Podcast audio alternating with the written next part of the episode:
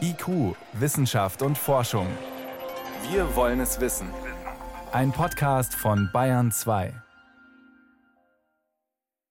Ich glaube, uns rennt die Zeit davon, bis jeder begriffen hat, dass Klimaschutz auch wirklich zu einem guten Leben für alle führen kann.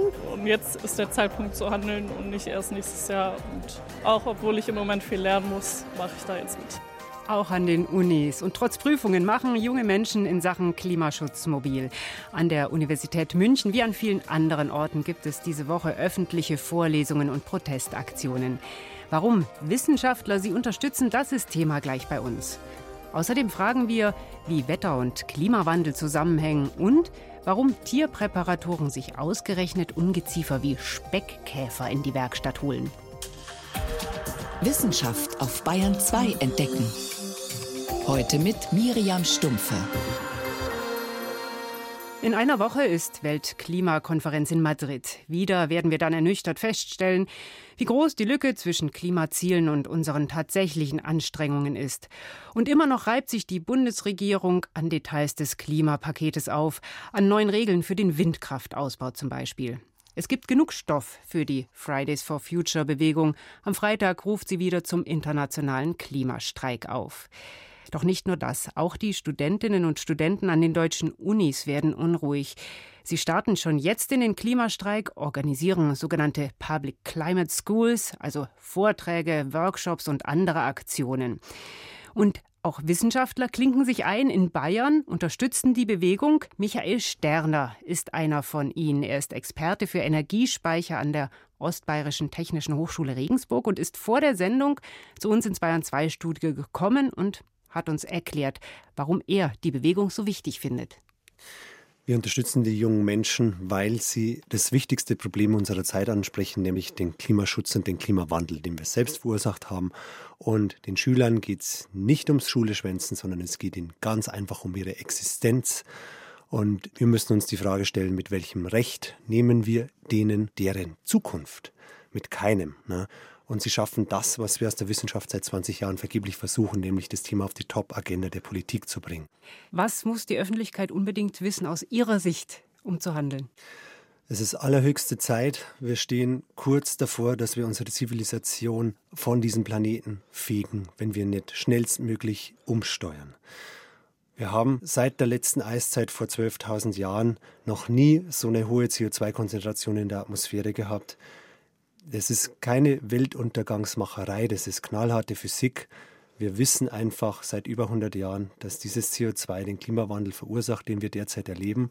Und seit über 10, 20 Jahren warnen wir die Politik und Gesellschaft davor, dass wenn wir so weitermachen, Dürren, Hungerkatastrophen, Überschwemmungen in ungeheurem Ausmaß zunehmen werden wir werden die Flüchtlingsströme überall haben und 2015 wird erst ein Windhauch gewesen sein. Das heißt, wir sehen wirklich Katastrophen auf uns zukommen und da müssen wir jetzt schnell, entschlossen handeln, damit wir die CO2-Emissionen drastisch senken und Schlimmeres vermeiden.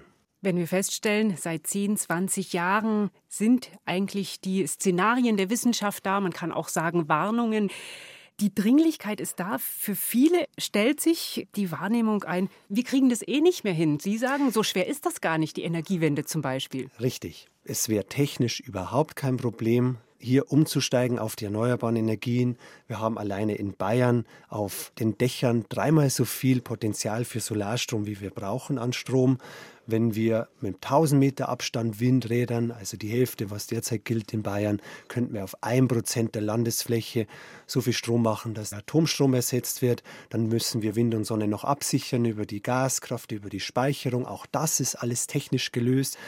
Das ist alles vorhanden und es ist auch definitiv wirtschaftlich, weil Wind und Sonne nur die Hälfte von dem kosten von einem neuen Gaskraftwerk oder Atomkraftwerk oder Kohlekraftwerk.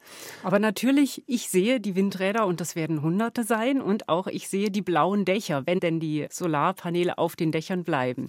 Es wird einfach so sein wie früher, dass wir uns zu 100 Prozent mit erneuerbaren Energien versorgen, wie es über Jahrtausende war. Da haben wir Holz genutzt, Windenergie, Solarenergie. Es war alles oberirdisch. Jetzt haben wir ein paar Generationen, wo das unterirdisch ist und wir alles ausgraben, aber langfristig wird es wieder so sein und ich werde tausende von Windrädern auch in Bayern sehen, tausende von Solaranlagen.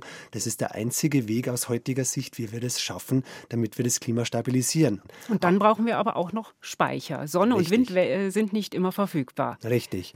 Auch hier gilt es, für Akzeptanz zu werben. Wenn ich Wasserkraft zu Speicherseen in die Alpen baue und damit ein Skigebiet beschneie, ist das völlig akzeptiert. Sobald da ein Rohr dran kommt mit Generator, ist es Teufelszeug. Das kann es nicht sein. Wir haben die Gasspeicher, die unterirdischen. Und oft ist es halt so, dass der Denkmalschutz den Umweltschutz und Klimaschutz aussticht. Bei den Windrädern, bei Solaranlagen. Aber wenn wir so weitermachen, gibt es keine Denkmäler mehr, die wir schützen können, weil dann kein Stein auf dem anderen bleibt. Ganz kurz noch ein Blick auf Bayern. Diese Woche wird es auch eine Regierungserklärung zur Energiewende in Bayern geben vom Wirtschaftsminister Aiwanger. In welchem Jahr könnte Bayern Ihrer Meinung nach erneuerbar sein, was die Energieerzeugung angeht? Die technischen Potenziale sind heute schon da, die klugen Köpfe auch und äh, auch eine gewisse Aufbruchsstimmung. Die sollte man nutzen. Ich begrüße sehr, dass die neue Bayerische Landesagentur für Energie und Klimaschutz gibt.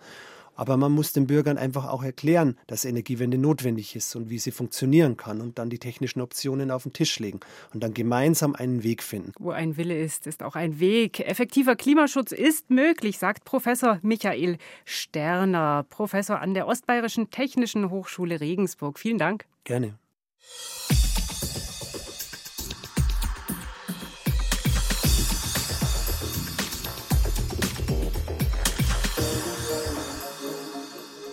Überschwemmungen, Dürren, Hitzewellen. Mit so etwas müssen wir häufiger rechnen, wenn die Erde sich weiter erwärmt. Man kann das in zig Klimaszenarien nachlesen, doch sich vorzustellen, was das genau bedeutet, ist schwer. Außer wir stecken vielleicht mal selbst direkt drin in einer Hitzewelle, so wie diesen Sommer in Deutschland zum Beispiel. Da stellen sich dann plötzlich viele die Frage, ist das schon der Klimawandel? Früher haben sich Klimaforscher immer gewunden, wenn sie klare Antworten geben wollten, denn von einem einzelnen Wetterereignis auf einen Klimatrend zu schließen, ist schwer. Inzwischen aber versuchen sie es auf ihre Weise. Auch der Deutsche Wetterdienst steigt jetzt mit einem Forschungsprojekt ein und hat sich die Hitzewelle dieses Sommers zum Beispiel vorgeknöpft. Mehr dazu von Renate L. Am 25. Juli stiegen die Temperaturen in Deutschland erstmals über 41 Grad in Lingen im Emsland sogar über 42 Grad. Und 2018 war der Sommer auch schon heiß. Müssen wir uns also darauf einstellen, dass Hitzewellen häufiger und die Temperaturen höher werden? Frank Kreienkamp vom Deutschen Wetterdienst hat das in einer Attributionsstudie untersucht. Die Eintrittswahrscheinlichkeit von starken Hitzewellen hat sich erhöht und die Intensität von Hitzewellen hat sich erhöht. Dort konnte man klar und deutlich sagen, dass die Intensität der Hitzewelle um mindestens 1,5 Grad zugenommen hat durch den Klimawandel. An manchen Orten in Nachbarländern war es sogar drei oder vier Grad heißer. Diese Temperaturrekorde sind einfach zu messen. Anspruchsvoller ist es zu berechnen, ob solche Hitzewellen häufiger vorkommen, also die Eintrittswahrscheinlichkeit. Die Methode dafür wurde an der Universität Oxford entwickelt, im Projekt World Weather Attribution. Carsten Haustein gehört dort zum Team der Attributionsforscher, also der Zuschreibungsforscher. Tatsächlich ist ein heißer Sommer kein Beleg für den Klimawandel. Das war so, das wird immer so bleiben. Stattdessen müssen wir uns fragen, wie sich die Wahrscheinlichkeiten ändern, weil das Klima der Mittelwert des Wetters ist. Und was sich ändert, ist nicht das Wetter, sondern der Mittelwert. Für ihre Berechnungen brauchen die Attributionsforscher zweierlei. Erstens Wetterbeobachtungsdaten. Die gibt es in Europa von vielen Orten als durchgehende Datenreihe seit etwa Mitte des 19. Jahrhunderts. Und zweitens brauchen sie sogenannte Klimamodelle. Das sind Computerprogramme, die unsere Atmosphäre samt Ozeanen, Wolken, Sonne und Treibhausgasen abbilden. Mit diesen Programmen kann man berechnen, wie sich unser Klima verändert, wenn die Treibhausgaskonzentration mehr oder weniger steigt. Was wir ändern, sind die Startbedingungen. Und indem wir ein Parameter stören, das Modell dann wieder laufen lassen für ein komplettes Jahr, haben wir natürlich ein anderes Wetter. Also einen anderen Klimamittelwert. Und weil eine Statistik umso zuverlässiger ist, je öfter man ein Experiment wiederholt, machen die Attributionsforscher das nicht nur einmal, sondern zehntausendmal, jedes Mal mit etwas anderen Ausgangsbedingungen. Vereinfacht gesagt, mit oder ohne Klimawandel. Wenn ein Ereignis aller 400, 500 Jahre auftritt, wahrscheinlich dann kommt es in unserem Modell zehnmal vor. Und das gibt uns dann genau diese Änderung der Wahrscheinlichkeit. Was früher mal alle 500 Jahre aufgetreten ist, das tritt jetzt eben schon alle 100 Jahre auf und in Zukunft vielleicht alle fünf. Zum Beispiel der extreme Regen, der im September zur Überflutung von Dallas führte. Der wurde durch den Klimawandel zweieinhalbmal so wahrscheinlich. Solche Berechnungen sind eine Botschaft an die Politik, sagt Carsten Haustein. Deshalb ist jetzt auch der Deutsche Wetterdienst in die Attributionsforschung eingestiegen, auch mit einer Untersuchung der Dürre von 2018. Frank Kreienkamp. Die Eintrittswahrscheinlichkeit hat sich mindestens verdoppelt. Das heißt, wäre es früher ein 100-Jahres-Ereignis gewesen, würde es jetzt alle 50 Jahre auftreten. Der Deutsche Wetterdienst hat bei seinen ersten Attributionsstudien eng mit der Universität Oxford und anderen europäischen Wetterdiensten zusammengearbeitet, wird aber in Zukunft auch eigene Berechnungen nur für Deutschland machen, mit einem zweiten Klimamodell. Die Oxforder rechnen immer mit einem Jahr leicht verändert. Das Max-Planck-Institut für Meteorologie nutzt die Startbedingungen um 1850 leicht verändert und dann äh, durchgehende Simulationen bis heute. Und wenn man ganz viele von diesen Simulationen hat, hat man relativ viel der Bandbreite des möglichen Klimas und des möglichen Wetters modelliert. Damit wir noch genauer wissen, der Klimawandel findet nicht irgendwann in der fernen Zukunft statt, sondern jetzt und hier. Und wir müssen uns darauf einstellen. IQ, Wissenschaft und Forschung gibt es auch im Internet. Als Podcast unter bayern2.de. Das Internet der Dinge, das gibt es schon eine Weile. Haushaltsgeräte oder Produktionsanlagen, die per WLAN mit dem Internet vernetzt sind. Ein Internet of Animals, ein Internet der Wildtiere, das klingt etwas verrückt, aber das bauen Forscher gerade in Deutschland auf. Sie wollen damit die Verhaltensforschung voranbringen. Und sie vernetzen Fledermäuse miteinander und funken ihre Daten an eine Basisstation. Was das bringt, erklärt Sven Kästner. Tagsüber hängen sie in Gewölben, Höhlen oder auf Bäumen und schlafen. Erst nachts werden Fledermäuse aktiv und gehen auf die Jagd. Das erschwert die Erforschung dieser zweitgrößten Gruppe unter den Säugetieren. Entsprechend wenig ist bisher über die nächtlichen Flieger bekannt, sagt Biologe Simon Rippberger. Wir können gar nicht wirklich sagen, wie verhalten sich die Tiere nachts, also wenn sie eigentlich aktiv sind oder nur teilweise von manchen Arten. Und wenn wir eben gar nicht wissen, welche Stellen die Tiere aufsuchen, wie sich die Tiere verhalten, auch im Kollektiv, dann können wir gar keine wirklich effizienten Schutzstrategien uns ausdenken. Rippberger erforscht die Tiere am Berliner Naturkundemuseum. Dafür haben die Wissenschaftler jetzt gemeinsam mit Kollegen anderer Universitäten ein neues Überwachungssystem entwickelt. Sie statten die Tiere mit kleinen Sensoren aus, die ihre Daten dann an eine Basisstation funken können. Das Neuartige an diesen Sensoren ist eben, dass sie untereinander kommunizieren können. Das heißt, wir kriegen direkte Kommunikation zwischen den Fledermäusen, während die Tiere in ihrer sozialen Gruppe sind. Und wir können eben über die Daten rückschließen, wer verbringt eben wie viel Zeit mit welchem Tier und auch wie nah kommen sich die Tiere. Wissenschaftler setzen schon lange Sender ein, um Tiere zu erforschen. Bekannt ist etwa das Icarus-System. Es funktioniert mit einem satellitengestützten GPS-Modul und Funkantenne, um den Vogelzug zu erkunden.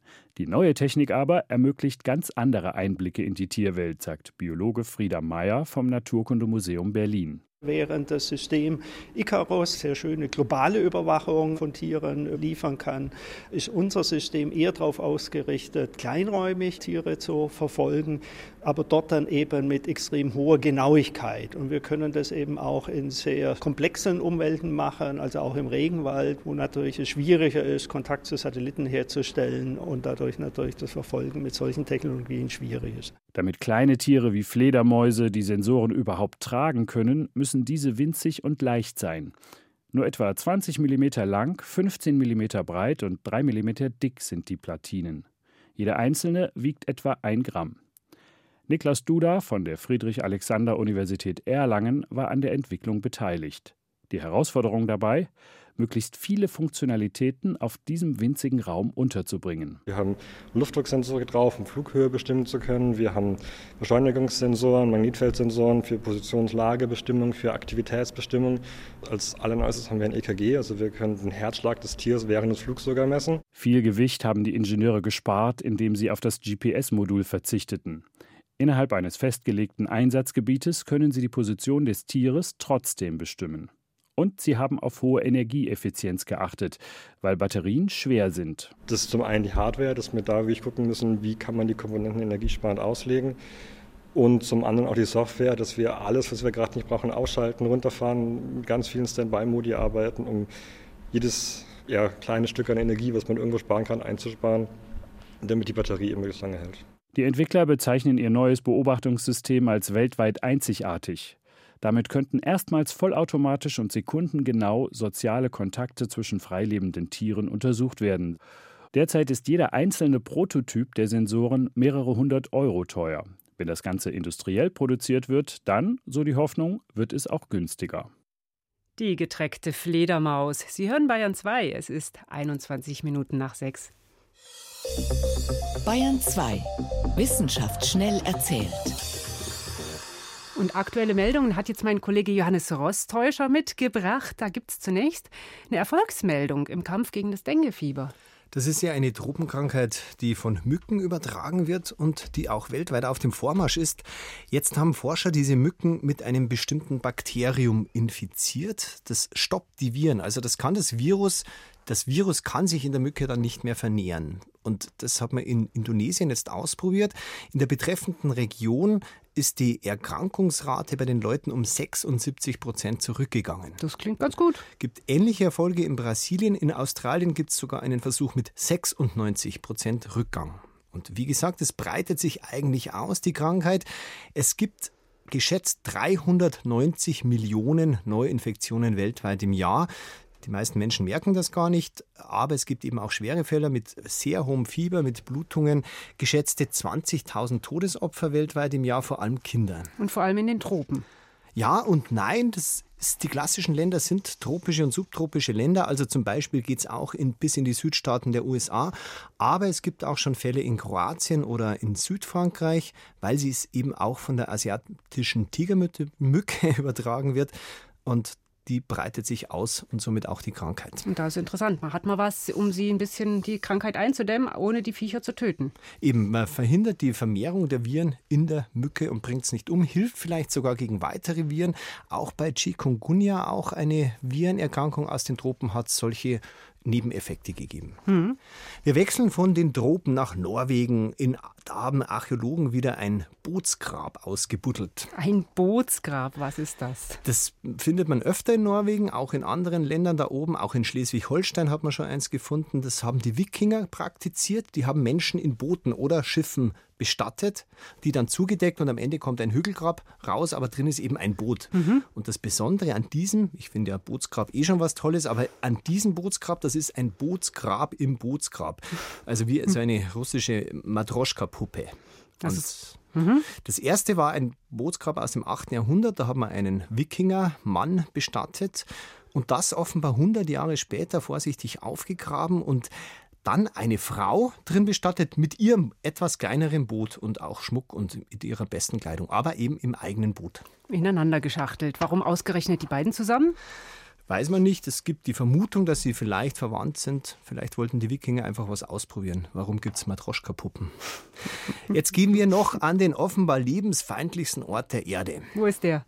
In Äthiopien, da gibt es die Dalol-Tümpel in der Danakil-Senke. Die schauen schon so grün lebensfeindlich aus, sind gespeist von Vulkanquellen und da drin leben nicht mal mehr Archäen, also Urbakterien sozusagen. Obwohl die eigentlich richtige Spezialisten sind, wenn es um widrige Lebensumstände geht. Da gibt es welche, die halten kochendes Wasser aus, pH-Wert von null, also Extremsäuren, Wasserdruck sogar im All überleben die, aber nicht im Dalol-Tümpel. Die Forscher sagen, da kommt alles zusammen. Die sind extrem sauer, extrem heiß und haben einen hohen extrem hohen Salzgehalt und das zusammen bräuchte Anpassungsmechanismen, wie es kein Bakterium mehr hinbringt. Pfui Teufel. Also, wenn ich jemanden nicht mag, schicke ich ihn nicht mehr dahin, wo der Pfeffer wächst, sondern zum Dalol-Tümpel. Vielen Dank, das war Johannes Rostäuscher. Die Durchblicker. Wissensreportagen von der Ostsee bis zum Bodensee. Finken und Falken, Störche und Schuhschnäbel und noch viel mehr. Bei der Senckenberg Gesellschaft für Naturforschung in Frankfurt liegt eine der größten Skelettsammlungen von Vögeln weltweit. Eine wahre Schatzkammer für Forscher, denn an ihr können sie Eigenheiten auch seltener Arten erforschen. Das Problem so einer Riesensammlung? Wie wird ein Vogelfund zum Präparat, das die Sammlung aufbewahren kann? Normalerweise kommen die Tiere, Achtung, manche finden das jetzt vielleicht unappetitlich, die kommen gefroren an mit Fleisch und Federn. Ein Skelett daraus per Hand herzustellen wäre ganz schön knifflig. Die Lösung? Der Job wird an Spezialisten outgesourced. Silke Schmidt-Trö hat sich angesehen, wer da mitmacht. Dann schauen wir mal rein, was da drin liegt. Das hier zum Beispiel ist ein Zilpzalp, der ist vor dem Museum gefunden worden und gegen eine der Glasscheiben geflogen. Also der ist relativ frisch in der Tiefkühltruhe. Der ist relativ frisch. Und hier zum Beispiel ist ein Küken von einem exotischen Fasan aus dem Frankfurter Zoo, das wir bekommen haben. Der Singdrossel. Sieht aber noch sehr intakt aus. In welchem Zustand müssen die sein? Wir bekommen manchmal auch Vögel, die vom Frankfurter Flughafen stammen. Und da würden wir auch Sachen nehmen, die nicht mehr so gut aussehen, wenn es spannende Arten sind. Gerhard Meyer, Sie sind Kurator von der Ornithologischen Sammlung in Frankfurt vom Senckenberg. Damit die Knochen der Vögel in die Sammlung kommen, haben Sie jetzt unter anderem tierische Mitarbeiter. Ja, im Grunde haben wir sogar viele hundert Mitarbeiter, die sich um die Präparation kümmern. Sind alles ganz kleine Mitarbeiter. Wir haben eine Speckkäferkolonie hier in einem Extraraum, wo die Vögel, nachdem sie vorpräpariert wurden, reingegeben wurden und die Käfer übernehmen dann den Rest. Also das Entfernen von Fleisch- und Geweberesten von den Knochen.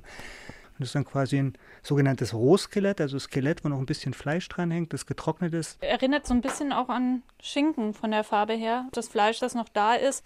Zwar handelt es sich dabei um einen kleinen Sperber, also so ein kleiner einheimischer Greifvogel, der getrocknet ist, präpariert ist. Wir sind jetzt zwei Stockwerke weiter hoch. Das ist ein extra Raum, der ein bisschen von der Sammlung abgetrennt ist.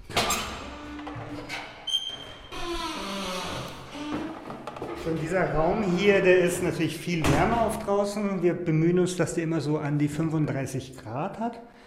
Auf so Tischen sind hier die Kästen aufgebaut und innen drin ganz viel Braun, was sich auch so ein bisschen bewegt. Es riecht auch sehr intensiv. Es hat so eine leichte Süße hier in der Luft, riecht ein bisschen nach Verwesung. Ja, das riechen Sie, weil Sie hier noch nie drin waren. Also wenn ich hier reingehe, ich rieche sehr wenig. Also ich bin hier fast täglich in diesem Raum, um zu gucken, ob die Skelette schon fertig abgefressen sind und irgendwann riecht man das nicht mehr. Ich würde das jetzt hier mal in ein Becken geben, das nicht so gut besetzt ist, wo wenig Körper drin sind und wo viele Käfer rumlaufen. Und dann würde das jetzt hier drin sein und die Käfer würden in den nächsten Tagen ihre Arbeit machen und wir würden dann hoffentlich in ein paar Tagen das fertige Skelett haben. Wer hier das Fleisch abfresst, sind nicht die Käfer selbst, also nicht die erwachsenen Käfer, sondern es sind nur die Larven der Käfer. Man kann ja vielleicht mal eine Box rausnehmen. Das sind so offene Plastikschalen. Hat so ein bisschen was von Silberfisch. Ja, genau. Vielleicht wie ein behaartes Silberfischchen sehen die aus. Also die sehen jetzt nicht besonders eklig aus. Die sind noch nicht weiß, sondern die sind dunkel gefärbt. Man kann die in die Hand nehmen, da passiert nichts. Die beißen natürlich auch nicht. Sehr, sehr unübersichtlich. Wie viele Käfer sind denn hier insgesamt? Oder Käferlarven in dem Fall. Die sind ja die, die die Arbeit machen. Im Moment ist relativ wenig los, aber ich denke trotzdem, dass hier sicher einige hundert Käferlarven gerade in den verschiedenen Boxen sind. Wann ist er denn, der Vogel, so weit, dass er in die Sammlung kommen kann, das Skelett? Der ist schon fast fertig. Da sind nur noch so ein paar wenige Gewebereste an den Füßen dran. Also es wäre optimal, den noch ein bisschen zu lassen. Problem ist, also das hier ist eine große Eule, ein Uhu. Da ist die Knochenwand unglaublich schwammig. Also da kann es sehr schnell passieren, dass sich die Käfer durch die Knochenwand durchbohren. Hier ist auch gerade eine oberhalb der Augenhöhle, genau, die sich noch bewegt, eine Larve. Also da ist im Moment ist noch genug zu fressen dran. Der Uhu ist aber auch jetzt schon in seinen Einzelteilen praktisch zerlegt. Das heißt, ein ganzes Skelett brauchen sie am Ende gar nicht. Für uns ist es eher interessant, wenn wirklich Einzelknochen in den Boxen liegen, wenn es fertig präpariert ist. Okay, und jetzt müssen wir auch raus, weil es ist sehr warm. Ja, es ist sehr warm und es ist auch ein bisschen klaustrophobisch, dadurch, dass der Raum sehr klein ist. Also es ist kein Raum, in dem man Stunden verbringen muss. Speckkäfer als Hilfskräfte im Museum. Silke Schmidt-Trö war für Bayern 2 bei der Senckenberg Gesellschaft für Naturforschung in Frankfurt. Das war's für heute in IQ Wissenschaft und Forschung. Im Studio war Miriam Stumpfe.